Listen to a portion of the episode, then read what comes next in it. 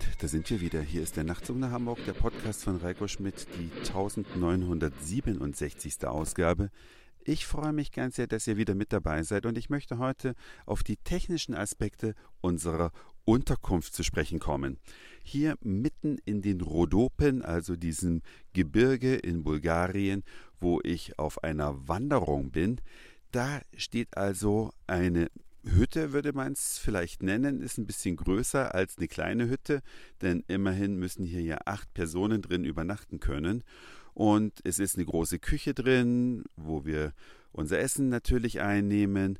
Und wenn ich euch jetzt sagen würde, ihr kriegt ein Stück Land irgendwo, egal wo, irgendwo, ich sag mal, ein Hektar in den Bergen, da gibt es keinen Strom, da gibt es kein Wasser, da gibt es keine Telekommunikation und natürlich auch kein Abwasser und noch nicht mal eine richtige Straße, denn erreicht werden hier kann das Gelände nur mit einem Jeep, nicht mit einem normalen Pkw. Das heißt, das letzte Stück sind wir dann auch gelaufen bei der Anreise. Der Jeep hat zwar die Koffer bis da hochgebracht, aber uns eben nicht. Und wenn ihr damit jetzt was anfangen müsstet, ne, wie würdet ihr vorgehen? Denn in unserer in unserem modernen Leben haben wir ja doch schon einen erhöhten Bedarf, vor allen Dingen an Stromversorgung und an Datenkommunikation. Das fällt vielleicht den meisten ein. Viele buchen ihre Urlaubsunterkunft ja nur danach, ob es da ein ordentliches Wi-Fi gibt oder zumindest einen guten Funkempfang. Ja, und dann geht's natürlich los. Wie macht man das? Die Ressourcen sind also begrenzt. Für acht Leute muss es reichen. Und dann kommt natürlich auch noch hinzu, hier gibt es keine Heizung mit Erdöl, Erdgas oder sonstigem. Das muss auch selbst gemacht werden. Also wurde hier ein Haus gebaut, welches sich ein bisschen verhält, kann man sagen, wie ein Pkw. Es ist also eine kleine Photovoltaik oben auf dem Dach und die speist Autobatterien. Und diese Autobatterien, die speisen das gesamte Haus und zwar mit einem 12 Volt Netz. Hier gibt es also keine 230 Volt Steckdosen, wo man vielleicht mal ein Ladegerät von einem iPad oder einem iPhone reinstecken könnte, sondern 12 Volt im ganzen Haus. Reicht natürlich fantastisch für eine LED-Beleuchtung, reicht auch, um direkt die iPhones bzw. Smartphones aufzuladen mit einem sogenannten Autoladeadapter. Ja, habt ihr vielleicht schon mal gesehen, so die kleinen runden Dinger, die man in die Zigarettenanzünder steckt.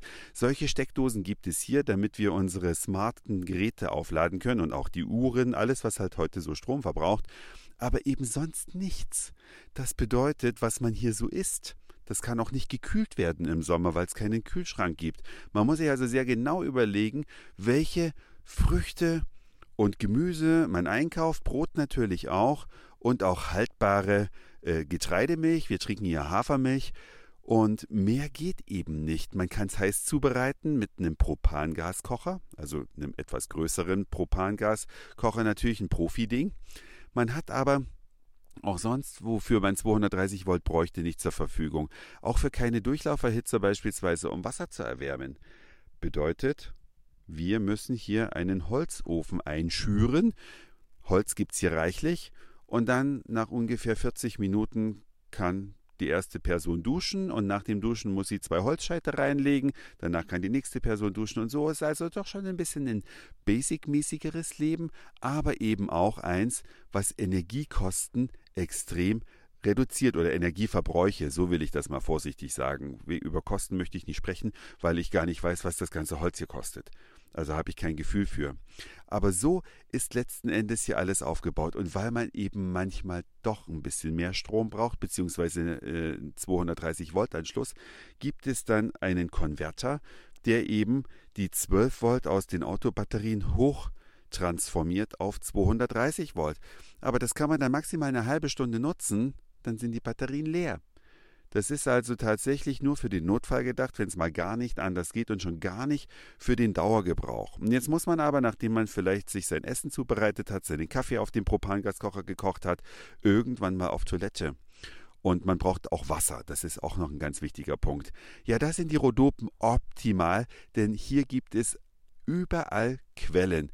Wasser sprudelt hier aus fast jedem Erdloch und das ist hier dann so gelöst worden, dass das Wasser in einen Vorratstank läuft und über eine Pumpe, die eben auch mit 12 Volt läuft, wird ein Druck erzeugt, sodass man hier fließendes Wasser aus der Leitung hat. Allerdings nur kaltes. Warmes Wasser gibt es nur, wenn der Ofen eingeschürt wird, beziehungsweise das warme Wasser zum Abspülen wird über einen Holzofen erzeugt, der auch die Räumlichkeiten wärmt.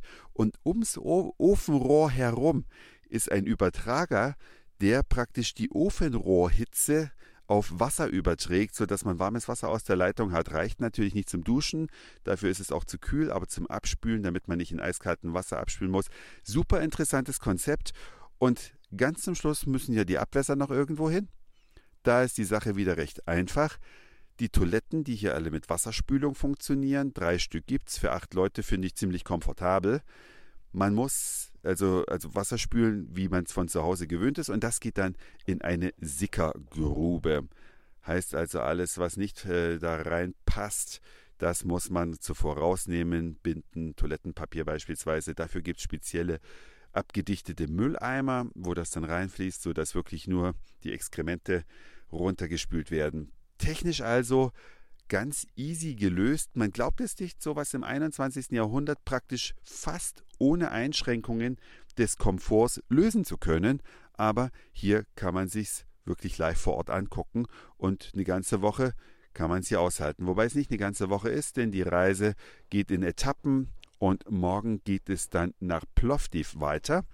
Europäische Kulturhauptstadt 2019. Die Hörerinnen und Hörer, die schon ein bisschen länger mit dabei sind, wissen, dass, wenn es bei mir ins Konzept reinpasst, ich das sehr gerne besuche.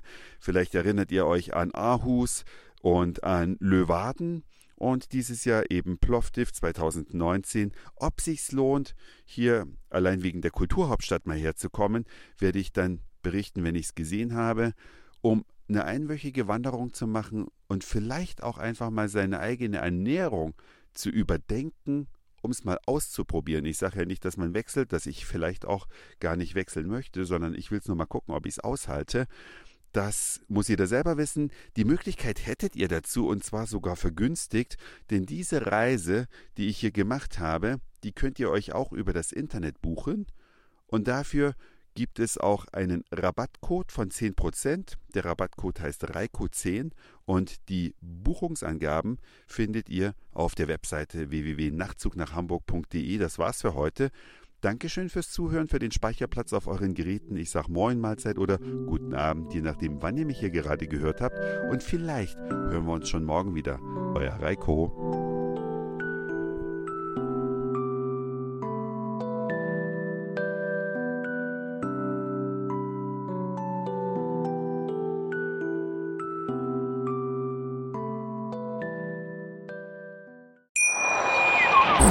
Schatz, ich bin neu verliebt. Was? Da drüben. Das ist er. Aber das ist ein Auto. Ja, eben. Mit ihm habe ich alles richtig gemacht. Wunschauto einfach kaufen, verkaufen oder leasen. Bei Autoscout24. Alles richtig gemacht.